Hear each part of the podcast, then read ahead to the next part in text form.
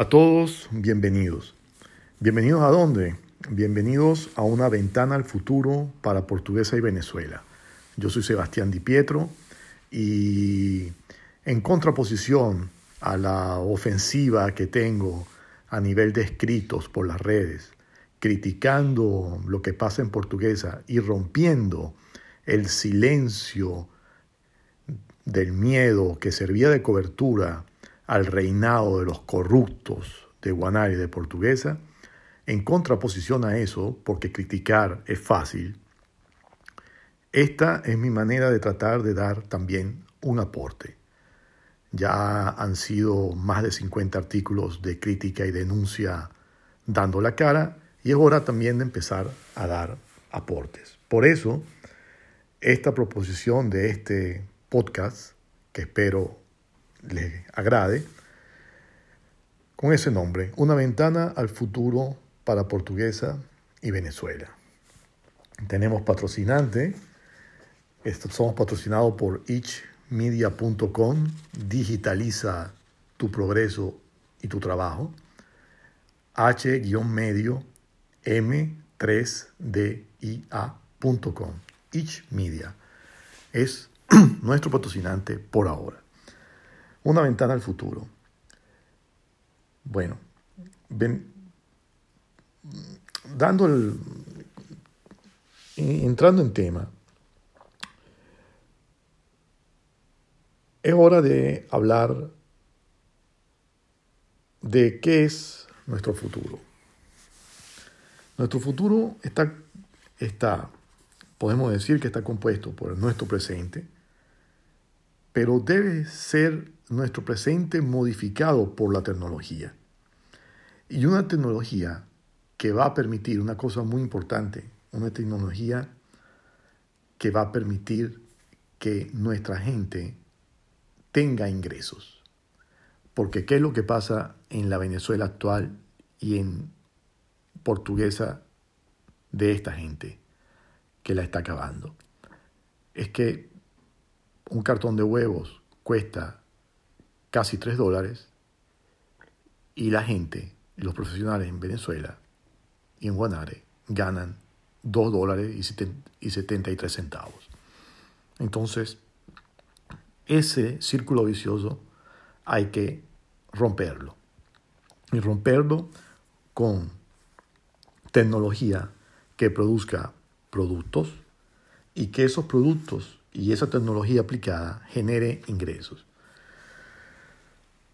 Tal cual. Nuestro presente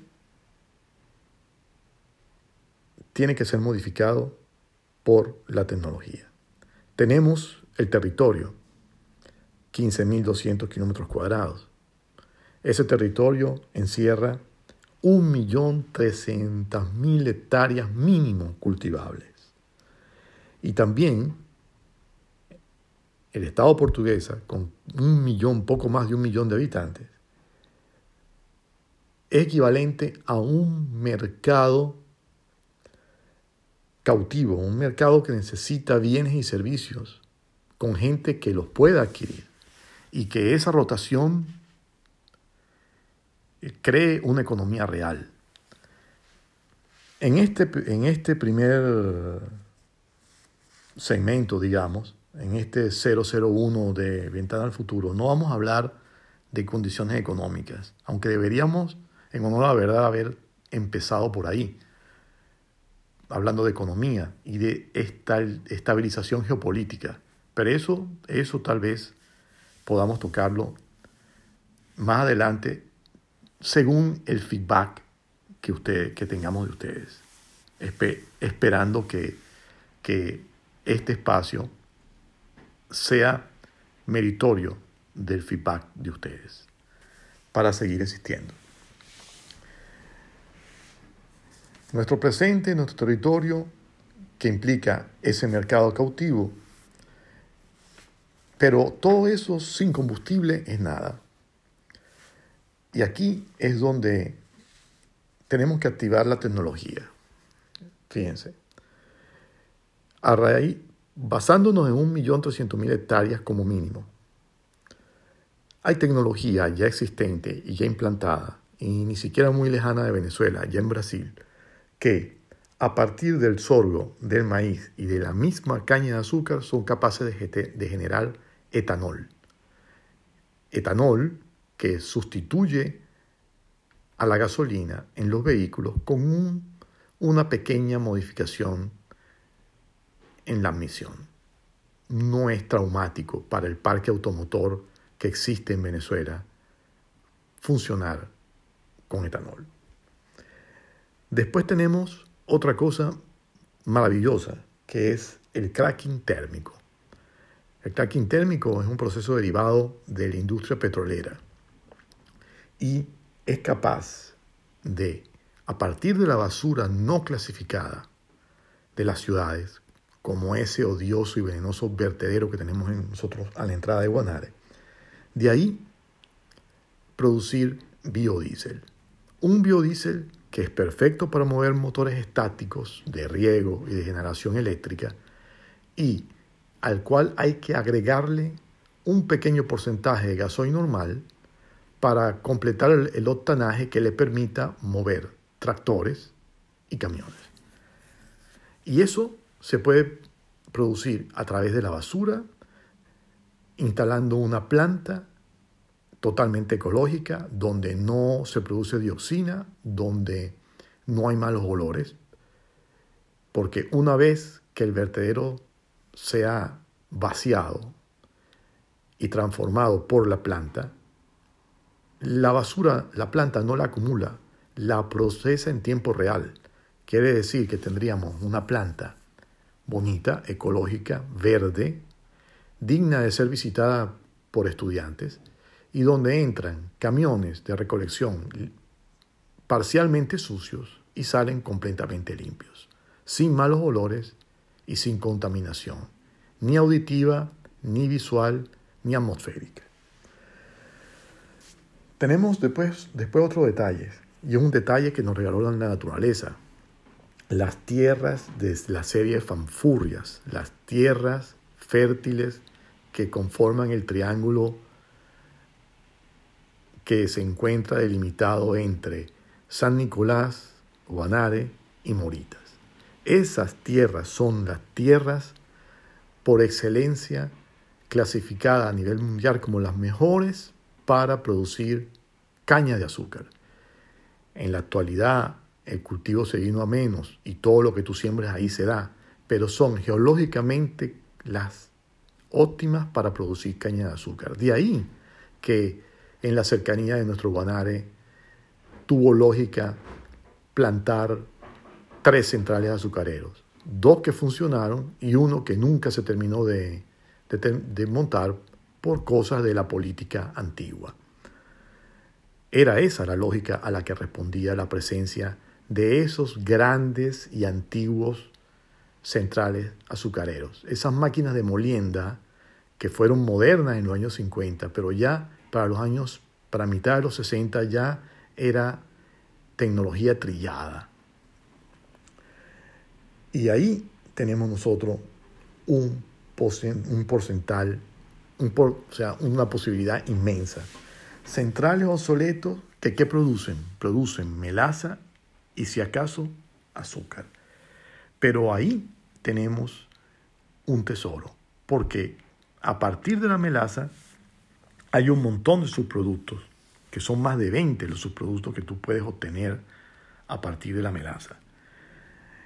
Y por nombrarles algunos, endulzantes, colorantes, distintos alcoholes en lo que a tipo de graduación alcohólica se refiere, no nada más el ron, principios farmacéuticos y fibras para material compensado, o sea, llevando tecnología a nuestra zona, ni siquiera el bagazo existiría, porque es una fibra que cuando tú le sacas todo lo que tiene que dar, les recuerdo que el bagazo desde siempre se quema solo al sol, porque la temperatura del sol arranca la combustión, la autocombustión, y eso quiere decir que ahí hay energía que se pierde, ni el, ni el bagazo existiría. Pasarían a ser tableros compensados utilizables para la construcción. Y lo bueno de esto es que los derivados del, de la melaza que no sea azúcar pueden ser productos que Portuguesa puede importar. Es decir, con ellos puedes producir divisas y con esas divisas puedes pagar sueldos reales. Y sueldos reales que le permitan a la gente vivir de nuevo. Después tenemos Río Guanare. Río Guanare es una cantera natural del mejor agregado para concreto en todas sus aplicaciones. Es decir, el concreto, el concreto armado, está conformado por piedra picada, arena lavada y cemento. Pero resulta que el cauce, el lecho de Río Guanare, produce la piedra picada más dura de toda la nación.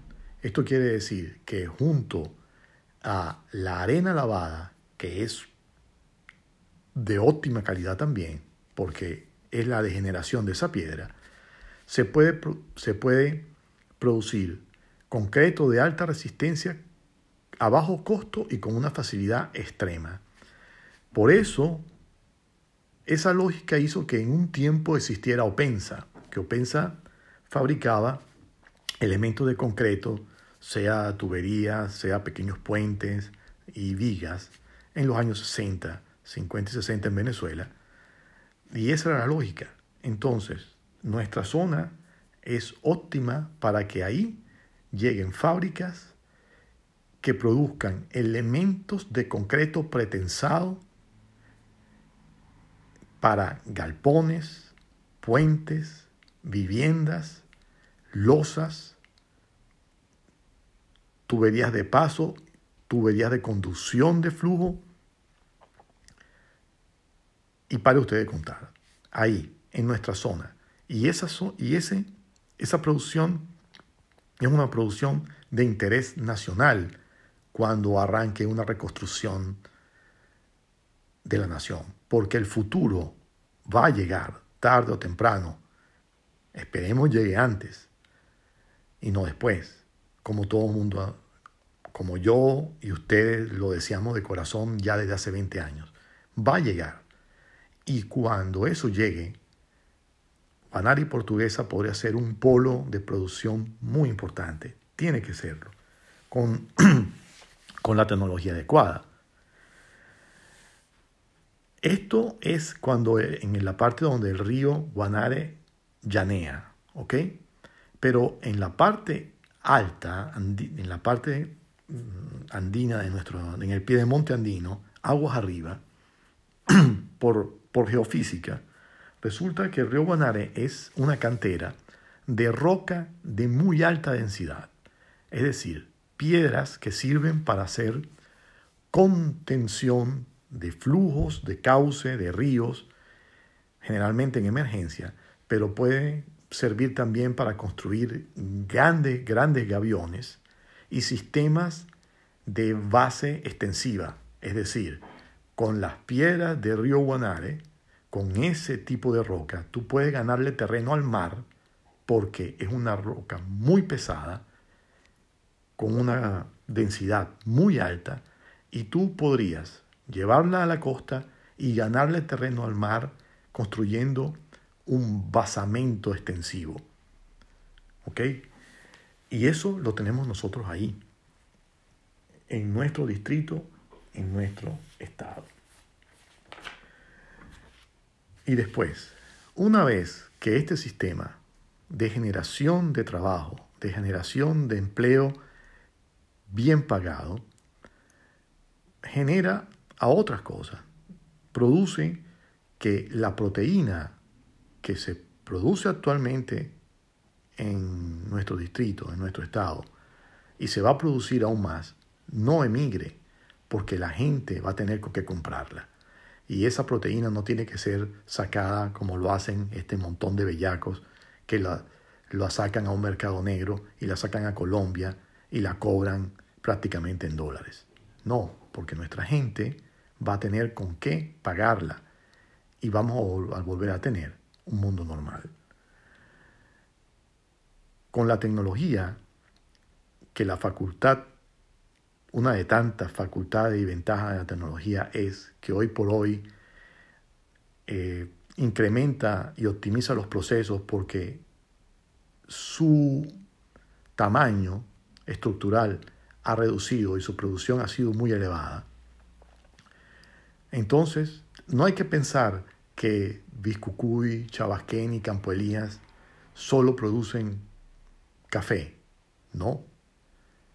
Si las reglas de juego están claras, si sucede el cambio geopolítico en Venezuela y vuelve la, la fe en una nación normal, se puede traer tecnología torrefactora que reciba el café a kilómetro cero y procese el café y tengamos una producción de café autóctona como Dios manda. Porque, ¿qué es lo que pasa? En todo el mundo, los procesos industriales son más exitosos o son mucho más convenientes si están más cerca de la materia prima que ellos transforman en bienes y servicios. Entonces, nosotros tenemos que llegar en un momento determinado del futuro, gracias a la tecnología, a dejar de pensar que Portugués y Venezuela son solo productores de materias primas. No, nosotros tenemos que lograr que la materia prima se quede como parte del proceso en nuestro estado, nosotros lo transformemos en productos terminados y eso lo llevemos a los mercados. Con tanta cercanía entre la tecnología y la materia prima que tenga precios competitivos a nivel distrital, regional y aún más fuera de las fronteras. Esto es el ciclo que únicamente abrir las puertas a la tecnología nos puede garantizar. Y vuelvo y repito, tecnología que obtenga ganancia y pague sueldos, sueldos de verdad, no miseria. Tenemos una ventaja, que la tecnología que en Europa produce con un costo de 10 euros la hora, por decirles un número, eso, instalándolo en Venezuela, esa misma tecnología, baja dramáticamente sus costos operativos, porque es normal, es lógico. Y el margen de ganancia y conveniencia es mucho más alto. En 16 años de vida y trabajo en el extranjero, junto a la tecnología que atiende la gran distribución europea, yo les puedo decir que aquí, en Europa, hay una represa de capitales esperando fronteras para ser invertidos. ¿Invertidos dónde? Donde se le garantice buen margen de ganancia, una carga fiscal decente y continuidad.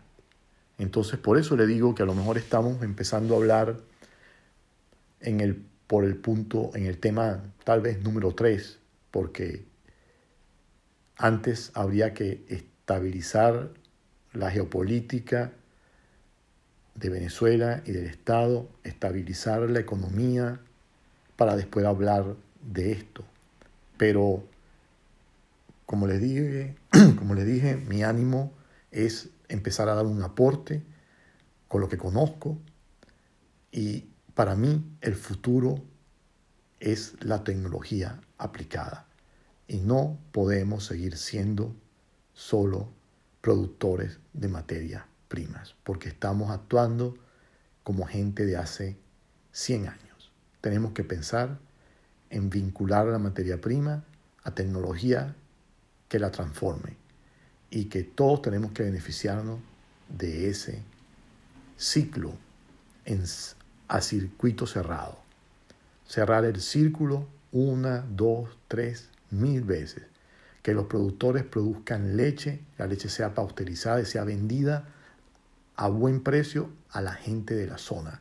que nuestra producción cubra las necesidades de la región y los excedentes den ganancias para traer más inversión. Y yo, con todo el corazón les digo, seré un ser humano feliz y pleno si la vida me da la oportunidad en algún momento de ser el puente de conexión entre la tecnología que hace del futuro un hoy y la tierra donde nací. La tecnología es la salvación para levantar en tiempos breves lo que queda, lo que este de Falco y estos ladrones han dejado del Estado, de nuestro Estado.